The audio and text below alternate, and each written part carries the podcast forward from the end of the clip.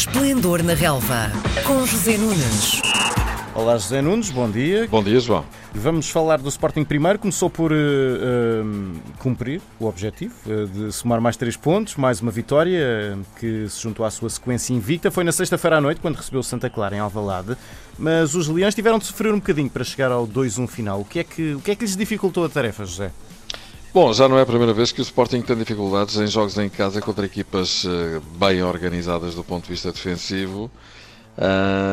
E em jogos nos quais o Sporting tem de assumir uh, totalmente a iniciativa do jogo. Ou seja, quer dizer com isto que o Sporting em ataque posicional tem algumas dificuldades, eu diria até bastantes, uh, por falta de poder de fogo na área.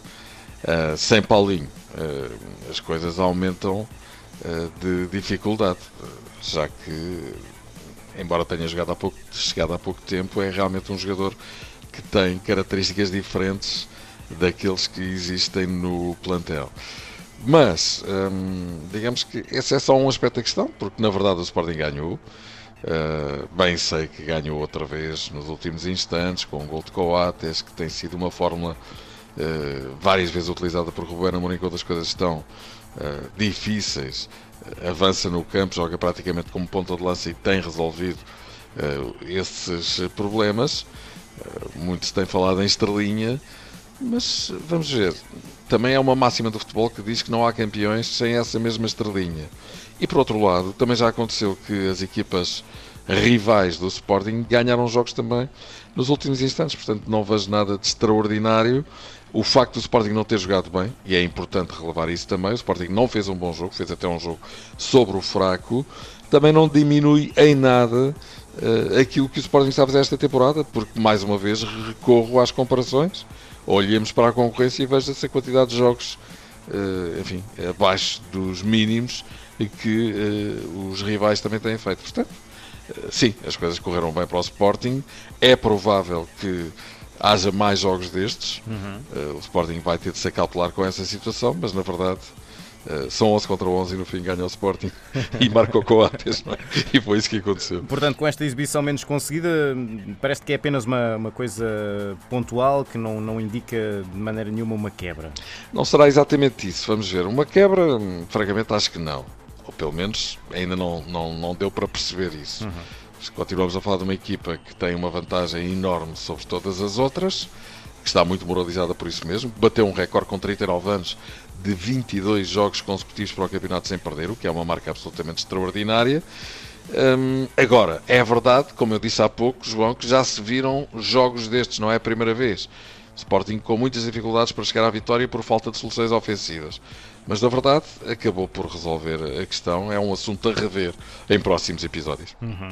Ora, não têm sido dias famosos para o Porto e havia a dúvida de como estaria a equipa depois de ter sido eliminada pelo Braga nas meias finais da Taça de Portugal, na meio da semana passada. O certo é que conseguiu ir à casa do Gil Vicente, marcar dois gols e sair de lá com três pontos. O que é que te pareceu a resposta dada em campo pelos azuis e brancos? Eh, encontraste diferenças na maneira como eles abordaram este jogo? Encontrei, desde logo, o facto de ter marcado logo aos 7 minutos. Isso facilitou muito a, a, a situação. Mas o, o, Porto fez uma boa primeira parte e poderia ter marcado. Uh, claramente mais gols, porque teve oportunidades para isso, poderia ter chegado ao intervalo com o jogo fechado. Assim não aconteceu, não marcou mais, o guarda-redes um, ehm, do uh, Gil Vicente Denis fez uma excelente exibição, alguns gols desperdiçados pela equipa do Porto também. Uh, quando o Gil Vicente tentou levantar a cabeça na segunda parte, o Porto matou imediatamente o adversário com um grande gol de Sérgio Oliveira, um grande remate fora da área, e ganhou com toda a justiça. Um jogo que até se tornou mais fácil do que eventualmente se podia esperar. Digamos que as únicas dificuldades que o jogo encerrou uhum. têm mesmo a ver com o facto do Porto não marcar o segundo gol mais cedo. Portanto, digamos que é uma vitória normal, tranquila. Talvez aquilo que o Porto precisasse depois de duas grandes desilusões, nos últimos dois jogos em casa, o empate com o Sporting para o campeonato e a eliminação frente ao Braga nas meias finais da Taça de Portugal, e em vésperas de se deslocar a Turim para jogar amanhã com a Juventus. Esse sim, um jogo de enormíssimo grau de dificuldade. Que perspectivas é que o desempenho destes últimos tempos do Porto deixa para o jogo de amanhã com a Juventus? Eu acho que aquilo que o Porto tem feito uh, intramuros não é um bom termo de comparação, porque realmente aquilo que se tem visto ao longo desta temporada são duas equipas diferentes. O Porto, quando joga na Liga dos Campeões, é uma equipa muito melhor, uma equipa muito mais.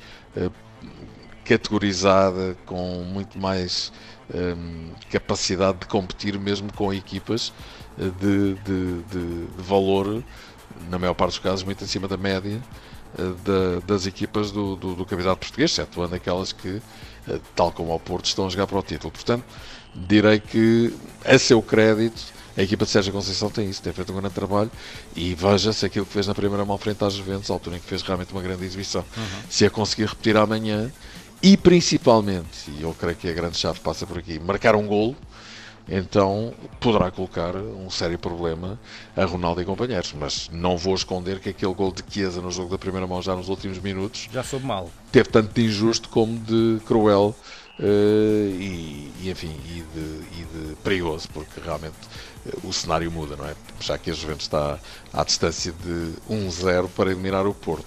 Mas vamos acreditar que a equipa de Sérgio Conceição vai regressar aos grandes momentos que tem protagonizado nesta Liga dos Campeões e insisto, marcar um gol em Turim é absolutamente crucial. O Benfica joga mais logo, às 8 e um quarto, contra o Belenenses Chade. É verdade que os encarnados venceram os últimos dois jogos em competições nacionais, mas o, o Bessade sofre poucos gols e tem dado problemas a outras equipas. Pode isso ser suficiente para atrapalhar o Benfica? Pode, porque uh, a equipa de Petit é uma equipa muito complicada. Veja-se aquilo que fez no Estádio Nacional frente às três equipas, eh, tirando o Benfica, que vai jogar hoje, que estão na frente da classificação. Perdeu com o Sporting, um jogo perfeitamente poderia não ter perdido. O Sporting viu-se e desejou-se. E olha, e cá está, foi mais um jogo em que o Sporting foi feliz uh, para ganhar essa partida por 2-1. O Porto empatou e o Braga perdeu. E o que é facto é que uh, o Belenenses tem realmente uh, uma forma de jogar contra os grandes muito difícil de parar e de travar, porque é uma equipa, como tu disseste, que sofre muito poucos gols, que se organiza muito bem defensivamente, mas nestes jogos com as equipas grandes, o Belenense ainda tem mais. É uma equipa que se agiganta de tal forma que também tem capacidade para atacar e para fazer mal aos adversários, aproveitando muito bem os momentos do jogo, o adiantamento das equipas uh, que estão a tentar ganhar os jogos, justamente, Benfica, Boas, Porto, Braga e Sporting que já lá jogaram, mas eh, na verdade eu creio que isto é um teste muito bom eh, para se perceber se de facto a equipa de Jorge Jesus melhorou ou não. Parece a equipa estar mais solta, estar a melhorar a qualidade do seu jogo, mais rápida, mais intensa. Os tais dois jogos seguidos que ganhou Uh, mas é pouco, é prematuro, é cedo. O Benfica já teve várias recaídas, portanto vamos esperar para ver o que é que vai acontecer hoje no Estádio Nacional, porque acredito que não vai ser um jogo nada fácil para a equipe do Benfica. Muito bem, fica para ver mais logo. José Nunes, muito obrigado e boa semana para ti. Um abraço, João. Grande boa abraço. semana. Às segundas-feiras, José Nunes comenta a jornada desportiva. Esplendor na Relva, às 10h30 da manhã, na RDP Internacional.